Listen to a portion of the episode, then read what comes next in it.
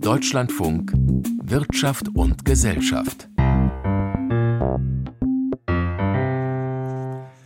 Guten Tag und herzlich willkommen.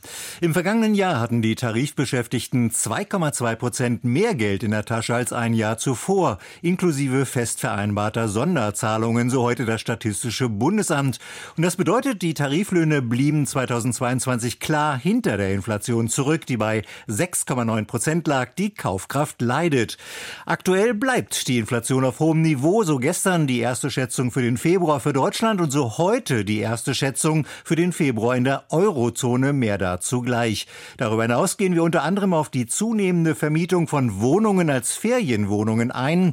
Und wir schauen auf eine Bilanz der Internationalen Energieagentur für 2022 zum CO2-Ausstoß weltweit, der sehr hoch bleibt. Und durch die Sendung begleitet sie Günter Hetzke.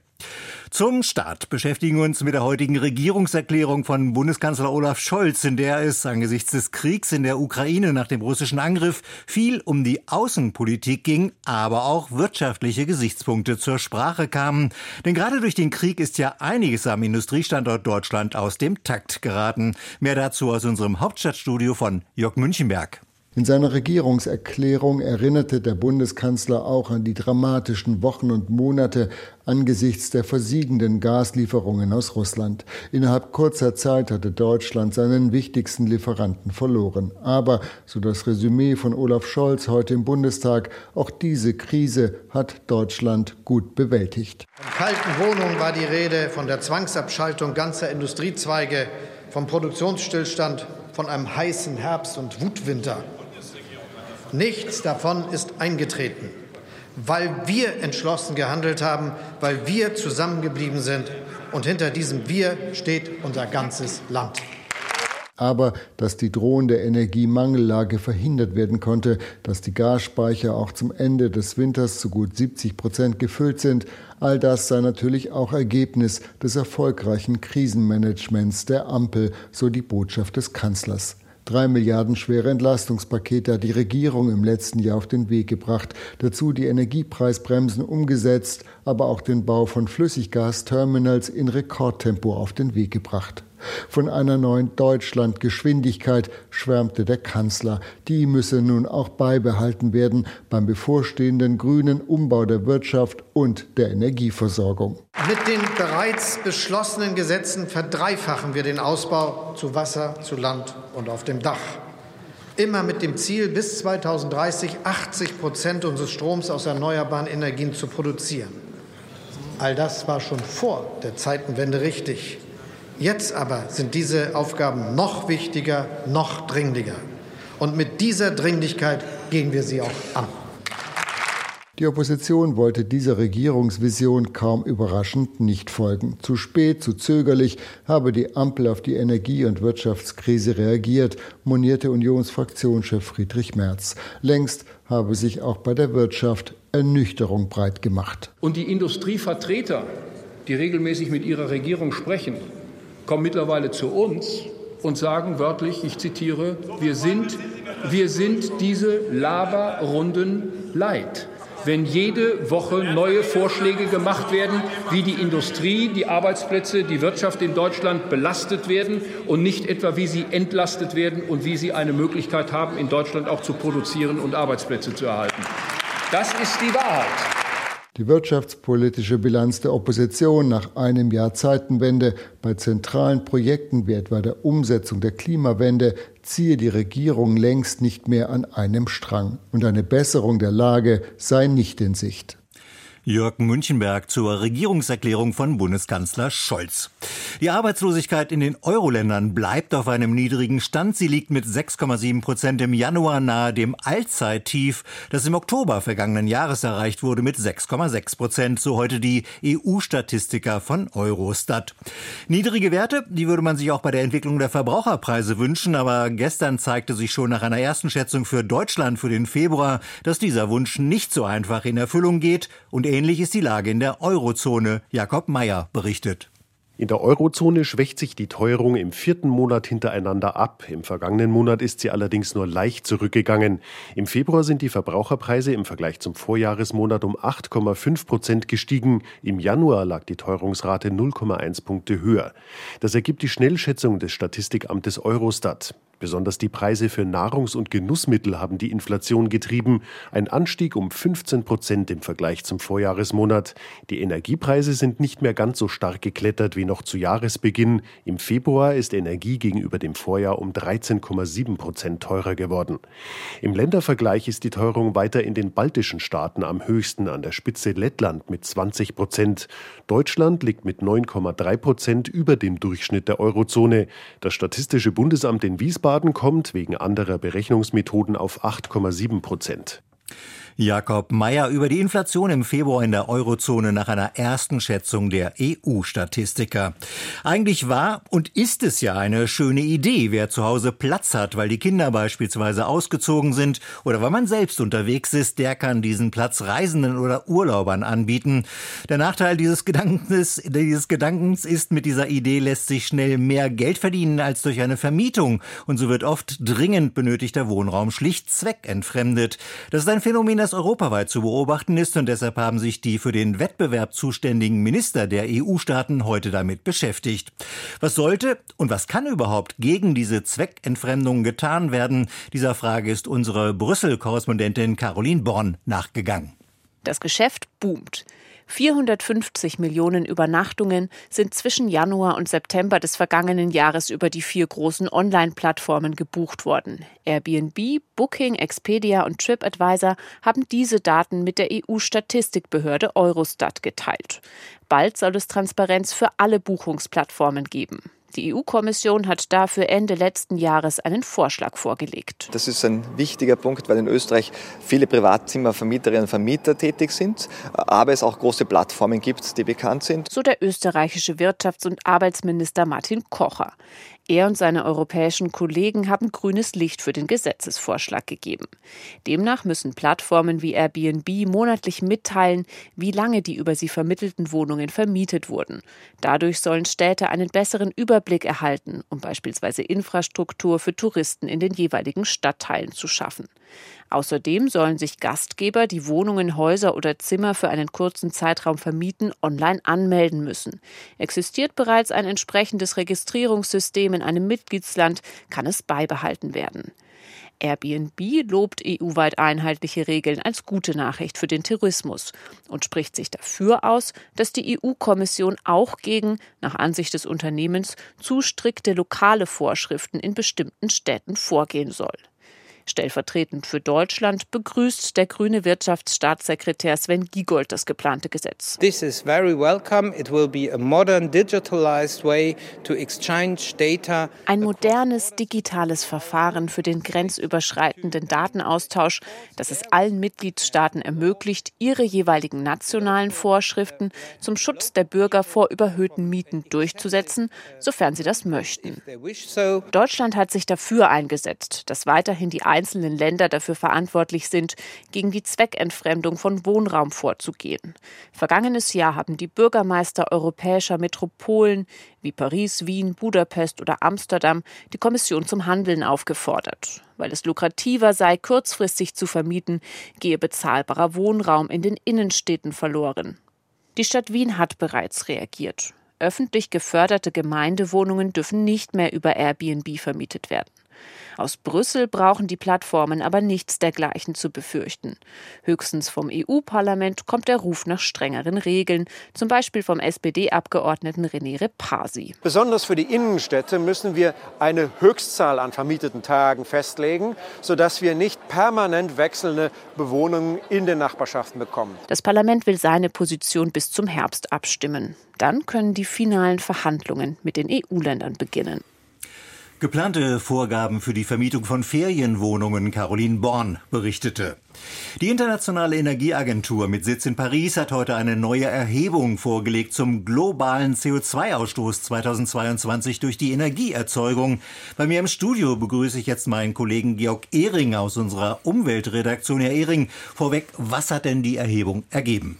Die energiebedingten CO2-Emissionen sind weiter gestiegen im Jahr 2022 und zwar auf 36,8 Milliarden Tonnen. Das ist ein Anstieg um 0,9 Prozent. Wenn man andere Treibhausgase wie Methan dazu nimmt, dann kommt man auf 41,3 Milliarden Tonnen CO2-Äquivalente. Die energiebedingten Emissionen, das ist drei Viertel der weltweiten Emissionen von Treibhausgasen. Dazu kommen noch vor allem die Emissionen aus der Landwirtschaft, aus der Entwaldung und auch aus Müll, das sind weitere Quellen.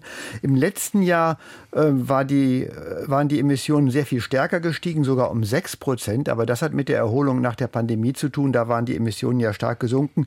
In Asien, außerhalb von China, da steigen die Emissionen besonders stark und in anderen Schwellenländern, auch in den USA sind sie gestiegen. In China sind sie ein ganz kleines bisschen zurückgegangen und die einzige Weltregion, die deutlichere Rückgänge verzeichnet, das ist die Europäische Union. Allerdings auch hier sinken die Emissionen Emissionen längst nicht so, wie es nötig wäre. Was nötig wäre, um das 1,5 Grad Limit einzuhalten, wäre, dass nicht, dass in jedem Jahr ungefähr sieben Prozent weniger Treibhausgase emittiert werden. Dann würde man die erforderliche Halbierung bis zum Ende des Jahrzehnts schaffen. Aber davon sind wir immer noch ganz weit entfernt. Mhm. Das Stichwort Quellen ist ja schon gefallen. Was sind die Gründe für das anhaltend hohe Niveau?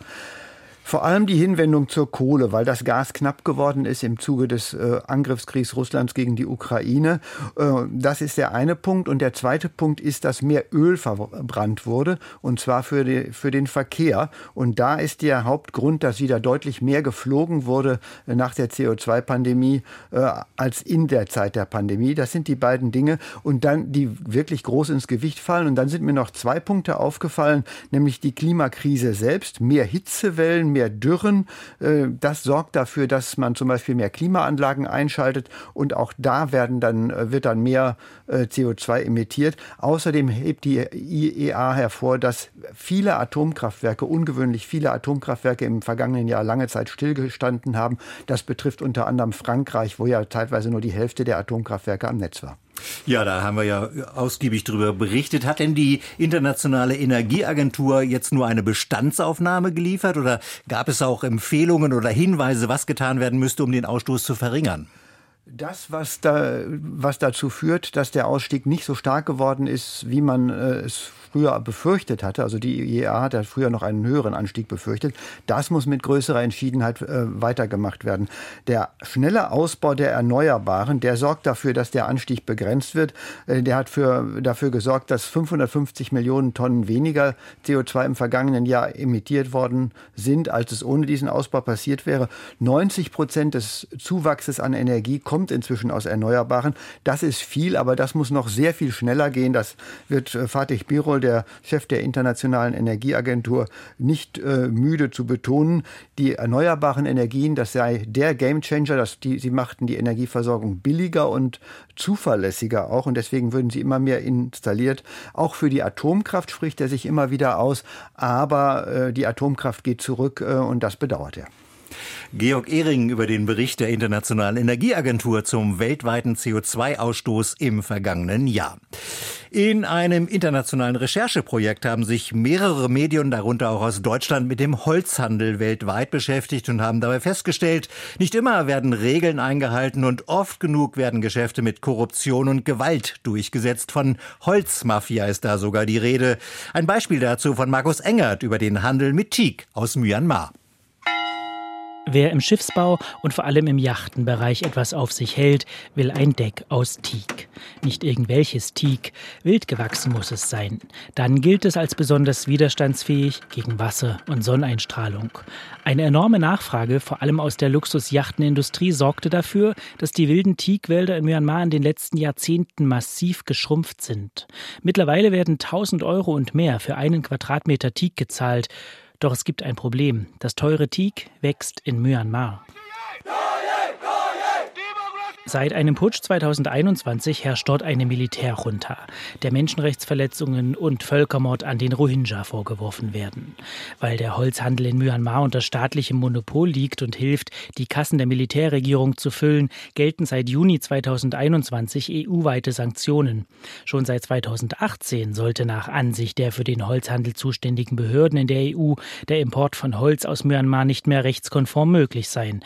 Doch ein internationales Rechercheprojekt von von 40 Redaktionen aus 27 Ländern, an dem in Deutschland neben dem NDR auch WDR, SZ und Spiegel beteiligt waren, zeigt nun, das verbotene Luxusholz kommt noch immer nach Europa. Ein Skandal, findet Thomas Weiz, Co-Vorsitzender der Europäischen Grünen. Es handelt sich aus meiner Sicht um ein Vergehen gegen das Sanktionsregime. Es kann wohl nicht sein, dass wir mit äh, europäischem äh, Geld unsere Konsumentinnen und Konsumenten hier äh, einen, einen Militärputsch direkt unterstützen. Eine vertrauliche Aufstellung, die der NDR und seine Recherchepartner einsehen konnten, zeigt 67 Lieferungen zwischen 2018 und 2020, hinter denen die Namen dreier deutscher Händler stehen. 1300 Tonnen Teak, Wert 7 Millionen Euro. Gleichzeitig hat die für Holzhandel zuständige Bundesanstalt für Landwirtschaft und Ernährung seit 2019 lediglich zwei Kontrollen im Zusammenhang mit Myanmar durchgeführt. Für Johannes Zahnen vom WWF alarmierende Zahlen, die die Frage aufwerfen, wie streng Kontrollbehörden in der EU ihren Pflichten tatsächlich nachkommen. Das Dramatische ist aber, dass bis heute Myanmar-Teak in die EU gelangt der Import findet weiter statt. Und das ist für mich eben auch ein Indikator, dass die EU selbst ihre Verordnung nicht ernst nimmt. Die BLE wollte Fragen nur schriftlich beantworten und erklärte, sie lasse sich vom Zoll über verdächtige Lieferungen informieren und informiere selbst wiederum andere Behörden, wenn es Verdachtsmomente gäbe. Ob das genügt, daran bestehen nach den Recherchen Zweifel. Denn trotz Sanktionen kamen 2022 knapp 3700 Tonnen Holz aus Myanmar in die EU und damit sogar mehr als im Jahr davor. Auf Nachfrage erklärte ein Sprecher der EU-Kommission, der fortgesetzte Handel komme aus Sicht der Kommission einem Sanktionsbruch gleich. Die Behörden der Mitgliedstaaten seien dafür verantwortlich, das zu unterbinden. Fragwürdige Praktiken im Holzhandel, Markus Engert berichtete. München ist der größte Entwicklungsstandort in Europa für den Technologiekonzern Apple und dieser Standort wird nun ausgebaut, wird weiter gefördert, wie heute bekannt wurde. Stefan Liener mit den Einzelheiten. Apple will in den kommenden Jahren die Investitionen in seinen Standort in der Münchner Innenstadt verdoppeln, von bisher einer auf zwei Milliarden Euro. In der bayerischen Landeshauptstadt hat der Konzern aus Kalifornien zuletzt ganze Straßenzüge umgestaltet für sein europäisches Zentrum für Chipdesign. Nun sollen weitere Gebäude und Mitarbeiter dazukommen. Dort sollen die Entwickler künftig unter anderem an Lösungen arbeiten, die den Stromverbrauch von Halbleitern senken und die Funktechnik der Chips optimieren. Für die Strategie von Apple ist das von entscheidender Bedeutung. Das Unternehmen will sich dank eigener Chips unabhängiger von Zulieferern wie Qualcomm machen. Mit der neuen Investition fügt sich Apple in ein dichtes Netzwerk ein, das über Jahrzehnte in München gewachsen ist, etwa rund um den einheimischen Chipkonzern Infineon und um Universitäten und Forschungseinrichtungen. Zuletzt hatte die bayerische Staatsregierung auch eine Halbleiterinitiative und ein Zentrum für Chipdesign ins Leben gerufen, was nicht zuletzt die Aus- und Fortbildung von Fachkräften voranbringen soll. Stefan Liener über den Apple-Standort München. Wer frühzeitig wissen will, wie sich die Konjunktur entwickelt, für den lohnt sich ein Blick auf die Häfen und die Auslastung der Reedereien. Denn sie sind die Drehscheibe für den Welthandel und die Rechnung ist einfach. Je emsiger sich die Hafenkräne drehen, je mehr Container bewegt werden, desto besser floriert der Warenaustausch. Heute hat Hapag-Lloyd seine Jahresbilanz vorgelegt, nach eigenen Angaben die fünftgrößte Reederei der Welt. Mehr dazu von Axel Schröder. Der Gewinn der Reederei vor Steuern stieg in 2022 auf über 20 Milliarden US-Dollar. Allerdings war die zweite Hälfte des vergangenen Jahres schon von kräftigen Rückgängen geprägt, so Hapag-Lloyd-Chef Rolf Haben Jansen. It's essentially been a year of two halves, where initially we saw very high demand for transportation and historically high prices, whereas in the second half of the year we saw, as we anticipated, probably a swift normalization. Mitte 2022 sanken die durch die immense Nachfrage rapide gestiegenen Frachtraten wieder, also die Preise pro transportiertem Container und damit auch die Einnahmen der Reederei. Hapag-Lloyd gehörte zu den Gewinnern der Corona-Pandemie. Transportkapazitäten auf Containerschiffen waren ein rares Gut. Hapag-Lloyd nutzt die historisch hohen Gewinne, um sich weltweit auch in Hafeninfrastruktur einzukaufen, ähnlich wie die Konkurrenten aus der Schweiz und Dänemark MSC oder Maersk. Hapag-Lloyd ist an Hafenterminals in Mittel- und Südamerika beteiligt. Dazu gekommen sind Anteile am Jade-Weser-Port in Wilhelmshaven, an Mittelmeerhäfen und zuletzt mit einer 40 Prozent Beteiligung an fünf indischen Häfen. We believe in the Indian market. I think if we look ahead over the next 10 or 20 years, that is certainly a market that's going to grow above average. Der Ausblick auf das Jahr 2023 fällt nüchtern aus. Astronomische Gewinne wie in den letzten zwei Jahren wird Hapag-Lloyd nicht mehr einfahren, aber mit einem prognostizierten Gewinn vor Steuern von bis zu 6 Milliarden US-Dollar immer noch gut verdienen. Die Gründe für den Rückgang erklärt der Hamburger Logistikexperte Jan Ninnemann von HTC Consulting. Wir sehen aktuell, dass aufgrund der Inflation der private Konsum einbricht. Wir sehen, dass die globalen Lieferketten, äh, die in den letzten Jahren ja ein bisschen ruckelig waren, sich äh, deutlich stabilisiert haben. Die Lager der Produzenten sind voll. Das heißt, auch hier wird in den nächsten Wochen und Monaten die, die Nachfrage nach globalen Transportleistungen deutlich zurückgehen. Dass sich die großen Linienreedereien immer öfter auch an der Hafeninfrastruktur, also den Umschlagbetrieben beteiligen, beobachtet der Zentralverband der deutschen Seehäfen, der ZDS, mit kritischem Blick. Erst gestern meldete sich der Zentralverband dazu zu Wort, so Jan Ninnemann. Wir sehen, dass natürlich die äh, Containerlinienräder als global operierende Player äh, bestimmte steuerliche Vorteile realisieren können. Das heißt, auf vergleichsweise hohe Gewinne relativ niedrige Steuern bezahlen, während die Terminalbetreiber, die an den letzten Jahren auch nicht schlecht verdient haben, natürlich deutlich höher besteuern müssen. Insofern gibt es da eine Imbalance. Und die entsteht vor allem durch die Sonderregelungen der sogenannten Tonnagesteuer. Die wurde 1999 zur Stützung der Schifffahrtsbranche eingeführt und drückt den Steuersatz der Reedereien laut ZDS auf unter 1 Prozent. Die Hafenunternehmen profitieren nicht von dieser Regel. Schnelle Hilfe gegen diese Ungleichbehandlung ist nicht in Sicht. Axel Schröder über die Jahresbilanz von Hapag-Lloyd. Machen wir weiter mit dem Blick auf den heutigen Handelstag an der Börse in Frankfurt am Main. Heute wieder für uns beobachtet von Samir Ibrahim, den ich jetzt in unserem Börsenstudio begrüße.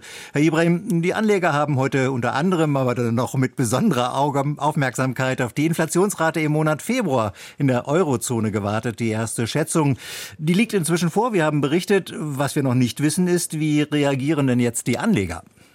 Wenn man es hier am DAX äh, an der Tafel so sieht, dann äh, recht entspannt. Die Kurve geht nach oben, täuscht so ein bisschen. Äh, der DAX hat sich von seinem Tagestief von 15.150 Punkten hocharbeiten müssen, kurz nach Handelsbeginn. Inzwischen aber im Plus bei 15.321 Punkten, äh, also 0,1 Prozent im Plus. Das kam jetzt auch nicht völlig überraschend, nachdem Deutschland ja gestern vorgelegt hatte und als stärkste äh, Wirtschaftsnation innerhalb der Eurozone äh, natürlich ein ordentliches Gewicht auf die Waage bringt und dann klar war, dass das also in der Eurozone insgesamt insgesamt äh, sicherlich nicht so werden würde, wie man das vorher noch gedacht hatte. Neben der Inflationsrate für die Eurozone gab es heute Jahreszahlen von börsennotierten Pharma- und Chemiekonzernen, eine wichtige Branche in Deutschland. Ob Covestro, Ivonik oder Merck, da war viel von Gewinnrückgang und Ergebnisdruck die Rede. Wie hat das den Handel beeinflusst?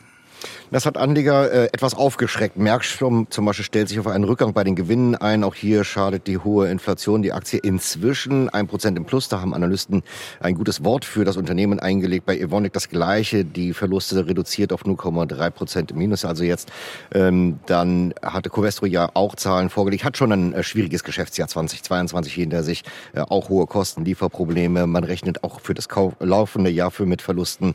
Das hört man natürlich nicht so gern. Das Minus hat sich hier ausgebaut auf äh, fünf, gut 5,5 Prozent. Angesichts dieser Lage auf dem Aktienmarkt, was tut sich da beim Handel mit Staatsanleihen und mit Gold? Die Umlaufrendite äh, heute bei 2,79 Prozent. Das ist eine Entwicklung, die wir die letzten Tage ja schon beobachten durften. Äh, der Goldpreis hat sich jetzt eingependelt bei 1.837 US-Dollar je Feinunze im Handel in London.